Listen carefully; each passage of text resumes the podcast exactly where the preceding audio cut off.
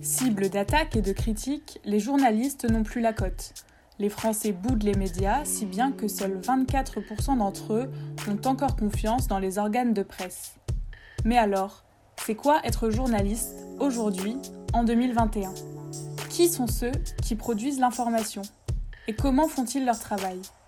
C'est ce que Voix Off a décidé de vous montrer au travers d'entretiens avec des journalistes qui, vous allez le voir, ont des pratiques et des parcours bien différents.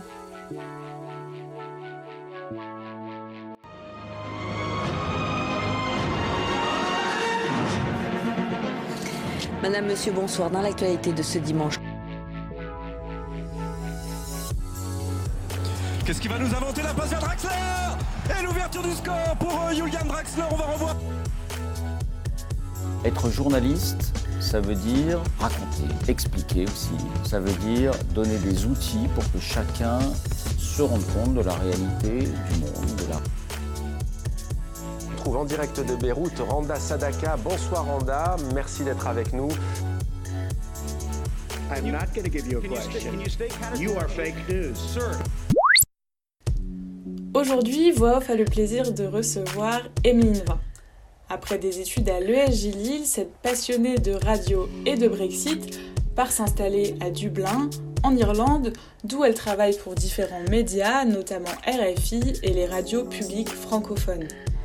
Des opportunités qu'elle a su saisir à l'incertitude liée au statut d'indépendant, en passant par les étapes de son parcours, elle se livre aujourd'hui sur son métier, sa façon de l'exercer et sa vision des choses. Bonjour Emeline, merci beaucoup d'avoir accepté notre invitation. Avant de commencer, je vais te laisser te présenter aux auditeurs et aux auditrices, parler un peu de toi, de qui tu es, mais surtout, ce qui nous intéresse aujourd'hui, c'est euh, ce que tu fais dans la vie. Euh, ouais, donc euh, je m'appelle euh, je m'appelle Emeline, Emeline Vin, j'ai je vais avoir 24 ans. Je suis journaliste euh, indépendante, je suis correspondante à Dublin, donc en République d'Irlande pour les radios francophones publiques.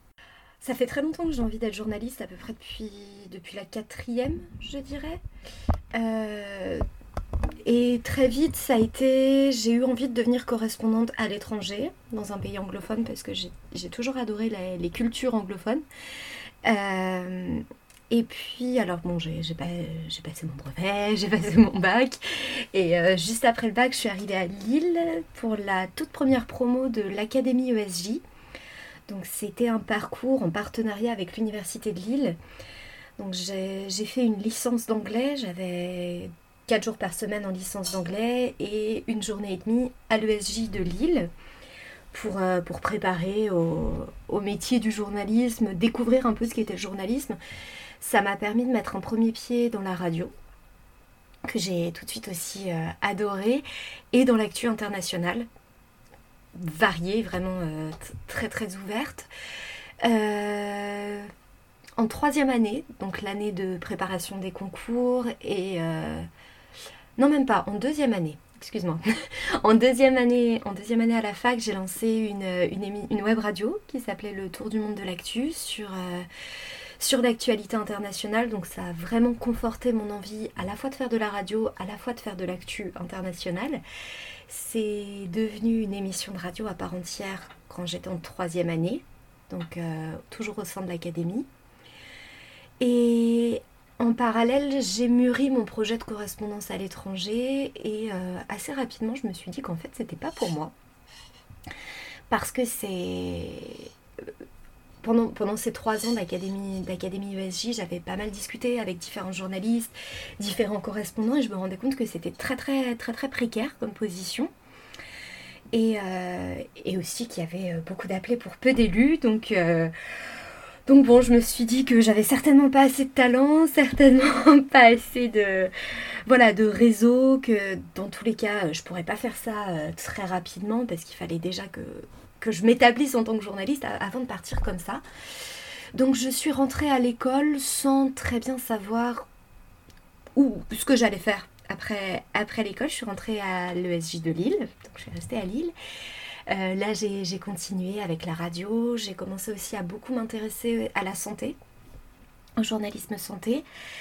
Euh, et puis, bon, j'ai eu quelques petites déconvenues professionnelles. Euh, j'ai été candidate à plusieurs trucs qui n'ont pas fonctionné. Donc, je me suis retrouvée à la sortie de l'école où j'avais pas vraiment de, de perspective, quoi. En général, quand tu...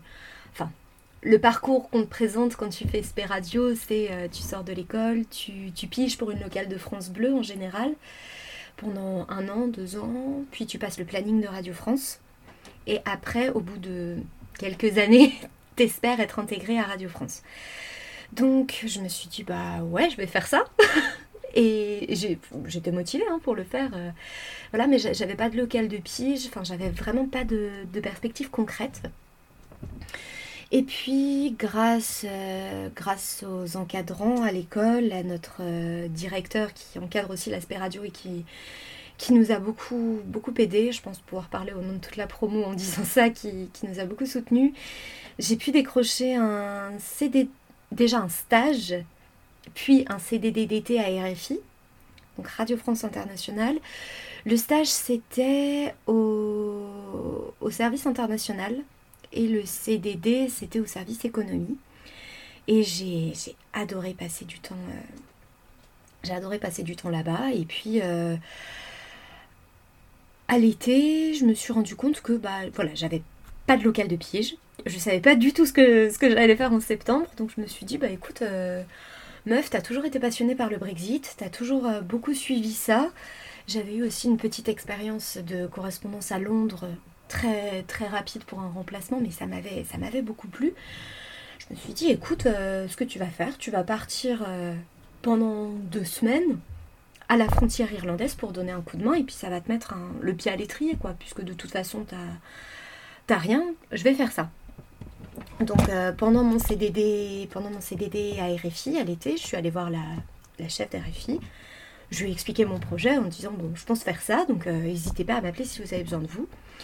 C'est là que j'ai appris que le correspondant qui était avant moi à Dublin avait quitté Dublin et que la, place n'était pas pourvue. Donc, euh, donc on m'a dit bah écoute, si tu as envie de partir, tu pars.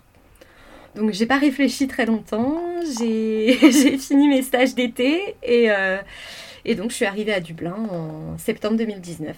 Et euh, bah, du coup, c'était un, un beau concours de circonstances quand même. Enfin, tu as eu aussi la chance qu'à ce moment-là, il y ait une place, euh, une place vacante, quoi.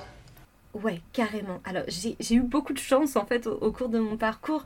Euh, je viens de te parler que j'avais fait un, un, remplacement à Londres. Là aussi, j'ai eu une chance, une chance incroyable en, bah, en deuxième année de l'école, euh, on fait un magazine d'études. Donc, euh, jusqu'au Covid, on, partait dans un pays, dans un pays on, faisait un magazine avec la promo. Et donc, mon année, c'était euh, c'était en plein dans les négociations de Brexit. Enfin, est-ce que ça, ça s'est jamais arrêté? Ça, c'est une autre question. Mais c'était, c'était encore l'époque de Theresa May. Il n'y avait pas d'accord de sortie. Donc, on est parti à Londres. Euh, et, donc moi je me suis, je me suis éclatée pendant cette période parce que, voilà, comme je t'ai dit, j'adore, euh, j'adore le Brexit. C'est un peu bizarre de dire ça, mais ça m'intéresse beaucoup journalistiquement. Et, euh, et je me suis très bien entendue avec la journaliste sur place qui nous, entend, qui nous, qui nous encadrait. Et c'est comme ça que je me suis retrouvée à, à Noël, à ce qu'elle me dise, écoute, moi j'ai personne pour nous remplacer. Donc il y avait trois correspondantes à Londres. On n'a personne pour nous remplacer pendant les vacances de Noël, donc euh, si tu veux, bah tu, viens, tu viens, tu nous remplaces pendant 15 jours. Donc, euh, donc ça aussi, quoi, j'ai eu une, chance incroyable de, pouvoir le faire et, j'ai bien conscience que c'est pas tout le monde. Mais, en même temps, euh, j'ai l'impression que le journalisme, c'est aussi ça, quoi. C'est des opportunités à, plein de moments que tu peux pas prévoir, quoi. Si tu m'avais dit en entrant à l'école que j'en serais là aujourd'hui, j'aurais jamais... Justement, c'est exactement ce qu'on voit en, faisant ce podcast et avec euh, tous les journalistes avec qui on a pu parler, c'est que euh, à chaque fois, c'est euh, voilà une opportunité à un moment, une chance qu'on a saisie et, et c'est un peu un peu ce que tout le monde nous dit quoi. C'est voilà j'ai eu de la chance, mais au final c'est beaucoup comme ça dans le métier en ce moment quoi. Donc toi, tu fais, tu fais de la radio. Qu'est-ce qui te plaît en particulier dans ce média? Qu'est-ce qui te plaît dans la radio et que tu retrouves pas forcément dans la presse écrite ou la télé, par exemple? Alors, euh, ben, La radio, j'ai toujours été fascinée par, euh, par la voix, tout ce que tu peux faire avec la voix, avec le son. Je trouve que ça, ça apporte un autre niveau d'écriture que t'as pas en presse écrite. Quoi. Tu peux faire passer tellement de d'intonation et de, petites choses par la voix et moi ça, ça, me, ça me passionne. J'aime beaucoup jouer avec ça dans mes, dans mes différents reportages et je trouve donc ça, au niveau, euh, au niveau de l'écriture en tant que journaliste et au niveau des, des, interviews, parce que je trouve que les, dans les interviews, alors bon, certains sujets s'y prêtent plus que d'autres, mais tu transmets une telle, une telle émotion. Il y a plein de trucs que tu dis avec la voix. Tu...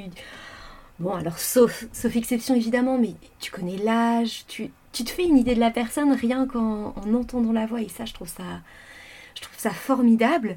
Après, j'aime aussi beaucoup, j'aime aussi beaucoup écrire. C'est vrai que je, n'écris plus beaucoup pour, euh, pour le web ou pour la presse écrite, mais, euh, ça, j'aime beaucoup. Et puis, puis la télé, j'aimais bien aussi, mais j'étais très, très peu douée à l'image. Donc, euh, ça a plus été un choix par défaut.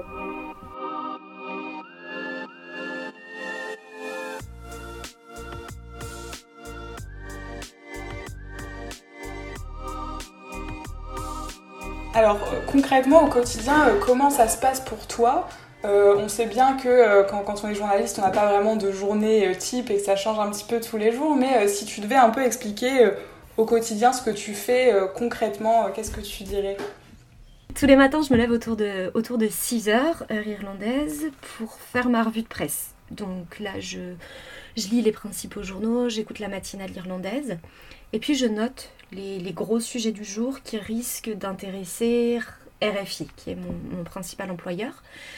Euh, J'essaye de me caler, eux, sur leur conférence de rédaction.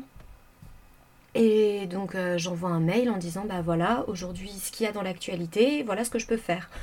Donc je propose euh, des papiers, des enrobés ou des chroniques pour la matinale. Et puis euh, voilà, j'attends, j'attends qu'ils me répondent et qu'ils me disent bah on prend ou on prend pas. Donc ça dépend beaucoup de, de ce que eux me répondent. Alors il y a, y a ça, l'actu, l'actu très chaude où je bosse pour les journaux. Je bosse aussi pas mal avec euh, une, une, émission en particulier sur l'antenne d'RFI qui eux prennent de l'actu plutôt froide, plutôt magazine. Et donc là c'est des sujets qui sont plus longs. Euh, pour les journaux, tu vas travailler sur des sujets qui font une minute, une minute 15. Là, c'est des sujets qui font 4 minutes 30. Donc, ils demandent beaucoup plus de préparation. Donc, euh, donc voilà, je bosse sur deux canaux en parallèle. L'actu très chaude, où là, ça va être peut-être aller faire un reportage euh, dans la journée. Ou alors, je cale mes reportages, je cale mes interviews, ou je, fais du dérush, où là, c'est euh, bah, scripté en fait ce ce qu'on dit les ce qu'on dit les personnes que j'ai interviewées, mettre avec le temps pour faciliter le montage et ensuite euh, faire le montage. Donc voilà comment ça se passe. Il y a aussi, je sais pas, peut-être euh, une fois toutes les deux semaines une demi-journée toutes les deux semaines où je me consacre à l'administratif parce que ça, c'est aussi une grosse, euh, une grosse partie du métier à plus forte raison en tant qu'indépendante, vérifier que toutes mes piges ont bien été payées, que que voilà, tout, tout, est à jour et, j'ai bien envoyé par exemple mon reportage aux personnes que j'ai interviewées qui me l'avaient demandé. Enfin, voilà, ça c'est aussi une part non négligeable du métier. Et pour, euh, donc tu parlais par exemple des, sujets pour les journaux qui durent environ une minute, une minute trente. C'est vrai que quand on écoute, on se rend pas forcément compte du temps que ça prend parce que quand on l'écoute, euh, c'est très court et, euh, bah, ça paraît limite facile. Mais toi, pour un sujet à peu près d'une minute, une minute trente, ça te demande combien de temps de travail? Eh ben ça, dépend. ça dépend énormément des sujets. Alors pour un, papier, donc là c'est un format radio où il n'y a que ma voix. Donc là ça va être 50 secondes à une minute. Euh, là ça va pas me demander énormément de travail. En général, bon, je, me nourris beaucoup des, articles qui sont parus dans, la presse locale et je bon, j'envoie deux trois mails, je discute avec, euh, avec certains universitaires pour être sûr que j'ai bien compris, bien expliqué. Ça, ça va me demander une à deux heures, grand maximum. Pour un reportage, ça peut énormément dépendre parce que, alors, tu as des reportages qui sont très faciles à faire. Tu, tu vas sur un événement, tu as tous les gens à portée de main, tu les cueilles, tu fais. Voilà, ce qui, prend le plus de temps, c'est presque d'y aller. Après, bon, tu as à peu près. Moi, je compte à peu près deux heures de montage, tout inclus. Et par contre, tu as d'autres reportages où là, il va quand même falloir caler, où c'est des sujets d'actu chaude, mais t'as pas les gens sous la main, quoi. Par exemple je peux te donner un exemple. Pendant, le, pendant la crise euh, du Covid, il y a eu beaucoup de cancers qui n'ont pas été diagnostiqués. Donc là, si je fais un, un enrobé là-dessus, donc un format reportage plutôt, je vais devoir essayer de trouver bah, une personne euh, concernée par ça, qui, dont, son cancer, dont le cancer n'a pas, été, pas été diagnostiqué. Je vais devoir essayer de caler une association qui peut me, parler, de, parler de ça. Donc là, ça va demander un peu plus de temps en général, je passe euh, entre une demi et une journée complète euh, sur un reportage. Et donc tu nous disais que tu, proposais des sujets aux rédactions. Est-ce que parfois aussi les rédactions euh, viennent à toi et te disent bah, on voudrait un sujet sur ça, est-ce que tu peux nous le faire? Ou bien est-ce que c'est juste toi qui viens leur proposer des sujets selon l'actu du pays? Alors c'est beaucoup moi qui propose, parce que bon l'Irlande c'est quand même un petit pays qui est largement sous les radars. Donc c'est souvent moi qui propose et qui dit Hey, il se passe ça, prenez-moi. Enfin, prenez-moi un sujet. Et, euh, mais parfois, il arrive que bon, ce soit des, des grosses actus et qu'on vienne m'envoyer un message en disant Écoute, on a vu qu'il se passait ça, est-ce que ce serait possible pour toi de, faire ça? Aussi, je bosse, euh, je bosse pas que avec RFI, je bosse avec euh, les radios francophones publiques. Donc ça inclut Radio France, la radio suisse et la radio belge. Et ce qui peut arriver, c'est que euh, on me dise écoute, on a entendu ton reportage ce matin sur RFI, euh, ou ta chronique, ton papier, enfin voilà, est-ce que tu pourrais nous faire euh, une déclinaison de ça pour nous, nos éditions? Donc là, actuellement, tu es à Dublin. Est-ce que tu penses y rester longtemps encore ou est-ce que tu as l'envie de, de bouger dans un futur plus ou moins proche? Pour l'instant, je suis bien à Dublin. Je suis partie, bon, je suis partie à Dublin parce que c'était aussi une destination coup de cœur. Hein. Je l'aurais pas fait avec, euh, avec n'importe quel pays. Euh, je suis bien à Dublin. J'ai encore plein de trucs à faire journalistiquement et, touristiquement parce que c'est quand même un beau pays et j'ai été coincée à Dublin là depuis un an, donc euh, donc il me reste encore beaucoup de choses à faire. Je me vois pas faire ma vie ici parce que je pense qu'au bout d'un moment, bah t'as c'est pas que tu as tout fait, tu jamais tout fait journalistiquement, mais je pense que j'aurais envie aussi de, bah, de passer à autre chose et peut-être d'avoir aussi un peu plus de stabilité dans ma, dans ma vie personnelle. Euh, donc je sais pas, on verra. Après la, la, France me manque aussi et je me vois pas habiter dans, dans n'importe quel pays juste pour faire de la correspondance. Est-ce qu'il y a un, reportage, un sujet qui t'a euh, particulièrement marqué et que tu aimerais partager euh, avec euh, nos auditeurs et nos auditrices? Ouais, bah il y, en a, y en a plusieurs. le, un, sujet qui a été très difficile personnellement à couvrir, ça a été un... Il y a eu un, un rapport parlementaire qui a été publié au début de cette année en Irlande sur les maisons pour mères célibataires.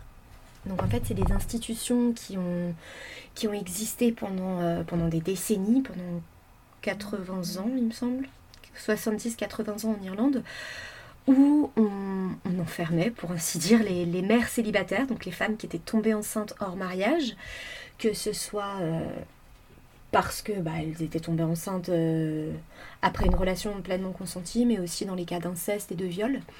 Et après, elles, étaient complètement mises à l'écart de la société.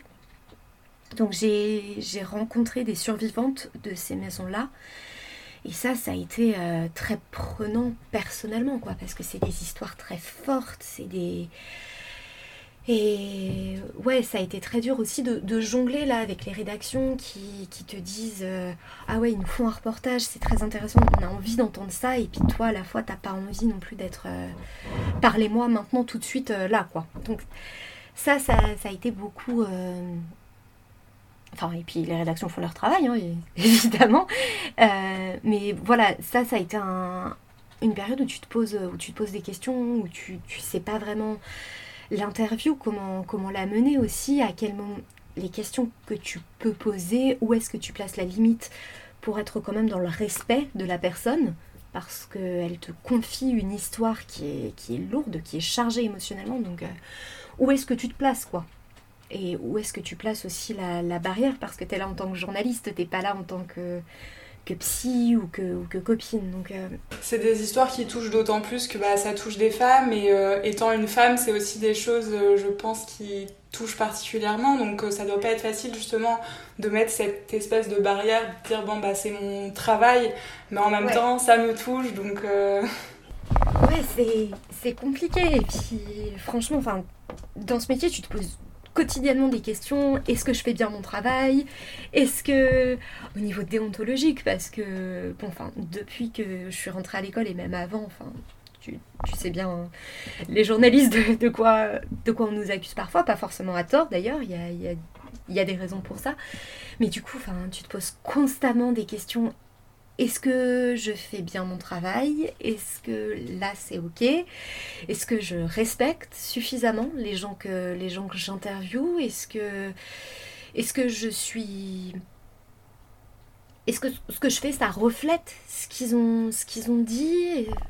Tu vois, c'est c'est constamment des questions et le fait de pas avoir de, rédaction à temps complet. Enfin, tu vois, je bosse je bosse chez moi, j'ai pas pas de collègues, j'ai pas de confrères, de consoeurs. En plus, je suis la seule francophone en République d'Irlande, même si j'ai une consoeur qui est en, en Irlande du Nord, mais euh, mais ouais, donc c'est constamment des questions et bon, ça, ça fait aussi beaucoup grandir et, et je pense que c'est important aussi d'avoir euh, ces réflexions. hein. Est-ce que euh, je rebondis sur ce que tu viens de dire, du coup, le fait que tu sois seule, que t'aies pas de collègues, que t'aies pas cette, cette espèce d'émulation dans une rédaction, est-ce que c'est quelque chose qui te manque? Est-ce que parfois, est-ce que parfois c'est un peu dur euh, mentalement ou est-ce que euh, c'est c'est quelque chose qui te convient au quotidien? Alors les deux. Euh, D'un côté, j'ai quasiment jamais connu la vie en rédaction, vu que je suis, je suis partie assez vite après, après mon diplôme. Et euh, les seules rédactions que j'ai connues, j'étais en tant que stagiaire, ou CDD, ou alors à la pige. Donc c'est un peu différent. Euh, donc ça peut pas me manquer dans le sens où j'ai pas, j'ai pas vraiment connu ça. Mais ouais, c'est parfois compliqué de dire t'as pas le soutien de la rédaction. Quand tu te poses une question, est-ce que je devrais plutôt mettre tel sonore ou tel sonore? Bah, tu te débrouilles.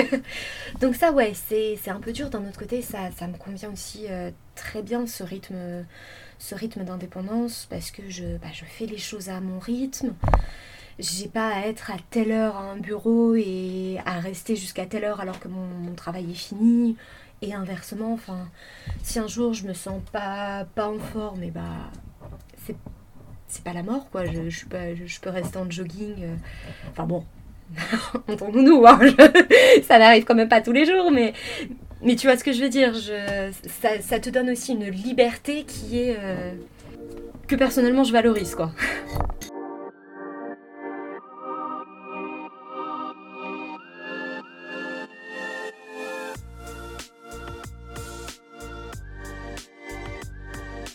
Et justement, une question qui, est euh, un peu liée, pour toi, quels sont les plus gros avantages et aussi peut-être les inconvénients de ton métier? Alors les gros avantages, bah, c'est cette, euh, cette liberté, que ce soit dans, mon rythme de vie ou dans les sujets que je traite. Parce que bah, comme l'Irlande est un petit pays, a un sujet que, que je vois et que je me dis euh, ouais, bof, c'est intéressant mais je me, je me vois pas trop traiter ça, et bah je le propose pas et, voilà quoi. Donc ça, ça, me donne une, grosse liberté sans pour autant me, reposer sans, arrêt sur mes, acquis, évidemment. Euh, donc ça, c'est vraiment les, gros avantages. Et puis, c'est un, un, un métier qui te force à mûrir journalistiquement très, très rapidement. Parce que tu dois te débrouiller. T'es... Voilà, t'as personne pour t'aider, bah, tu te débrouilles et à la, fin de la journée, il faut que ton reportage ou ton papier soit envoyé. Donc, euh, il faut que ce soit fait. donc, euh, ça, t'aide, ça, ouais, ça te, fait vraiment grandir d'un point de vue journalistique. Et bon, bah, les, les inconvénients, c'est sûr que t'es bah, t'es toute seule, quoi. Donc, euh, justement, quand t'as des questions, parfois, ça, peut induire un certain niveau de, stress et de et d'anxiété. Est-ce que, ça, je le fais bien? Est-ce que, j'ai bien fait de faire ça comme ça? Euh, Et là, comment je fais? Bon, ça c'est clair que c'est là, et puis l'absence de, de, visibilité aussi. Parce que, bah voilà, tu es indépendante, tu commences le mois, tu ne sais pas avec combien tu vas le finir, combien tu vas gagner. Euh, si tu prends des vacances, bah, c'est à tes frais, t'as pas de, pas de congé payé. Euh, bon, dans, dans, le cas des, des médias qui, qui m'emploient, il n'y a pas forcément de cotisation non plus. Donc en termes de santé, en termes de, retraite, donc ça, même si je suis jeune, c'est quand même des questions que, je me pose parce que là, ça va faire deux ans que je suis là, bah, j'ai pas envie que ces deux années, elles n'aient servi à rien euh, d'un point de vue cotisation. Donc, donc ça, bon, c'est parfois un peu, euh, un peu compliqué. Donc c'est aussi pour ça que je dis, pour l'instant, j'ai 24 ans, je suis jeune, ça va, enfin, j'ai pas, de, pas de crédit à payer, ça, ça va, je peux me le permettre. Mais je ne sais pas si je pourrais faire ça toute ma vie non plus. Euh, selon toi, quelles sont les qualités qui font euh, un bon ou une bonne journaliste? Et euh, si tu avais quelques conseils que tu pourrais donner à des jeunes bah, qui, veulent se lancer dans cette voie, qui veulent devenir journaliste, qu'est-ce que tu leur dirais? Alors, les qualités, je pense que je vais pas être très originale là-dessus, mais être curieux. curieux et débrouillard. Je pense que c'est le, c'est les deux principaux atouts. Euh, curieux, débrouillard et puis euh, la ténacité. La ténacité, c'est très important parce que c'est pas un milieu facile non plus. Il faut quand même se, battre, hein, ne serait-ce que pour rentrer à l'école et pour après se, faire sa place. Euh, donc ouais, la, ténacité et... Ouais, ténacité, curiosité, débrouillardise, je pense que c'est c'est des qualités essentielles. Et les conseils à donner, bah voilà, ne pas se laisser décourager. Parce qu'il y a des moments où tu, où tu te dis, mais est-ce que je vais y arriver? Mais oui, bien sûr que tu vas y arriver. Euh, se sentir légitime aussi à poser, des questions. Euh, que, peu importe le contexte, toujours bon, ça revient, ça, ramène à la curiosité, hein, mais, euh, même que ce soit dans une, conférence de presse, par exemple, combien de fois je me dis, oh, j'ose pas poser cette question Bah si, si tu la poses pas, tu n'auras pas ta réponse, donc, euh, vas-y. Et puis si quelqu'un se retourne en disant, euh, elle est bête, elle, bah tant pis pour lui, quoi. C'est pas, pas ton problème. Donc ouais, toujours, toujours se battre, rester curieux et en vouloir, quoi. Du coup, on passe à la toute dernière question, euh, qui n'est pas forcément la plus simple, peut-être un peu une question euh, philosophique. Mais si tu devais résumer en quelques mots, en une phrase, euh, pour toi, qu'est-ce que c'est être journaliste aujourd'hui, en 2021 C'est rapporter les faits, rapporter ce qui se passe dans le monde, être un peu les yeux et les oreilles des gens qui, qui ne sont pas là. Euh, et c'est aussi répondre aux questions, prendre le temps de discuter avec les gens, d'expliquer. Je pense que c'est primordial de, de, montrer aux gens, bah voilà ce qu'on fait, voilà moi mon reportage, j'ai tourné ça, voilà ce que je vais en faire derrière, voilà comment je vais fonctionner, où est-ce que ce sera disponible. Et ça, je pense que c'est très important. Prendre le temps de discuter. Les gens te font confiance, ils prennent le temps de, répondre à tes questions, de se confier à toi. Toi, en échange, il faut que tu sois complètement transparent avec eux de toi, comment tu vas fonctionner, quoi.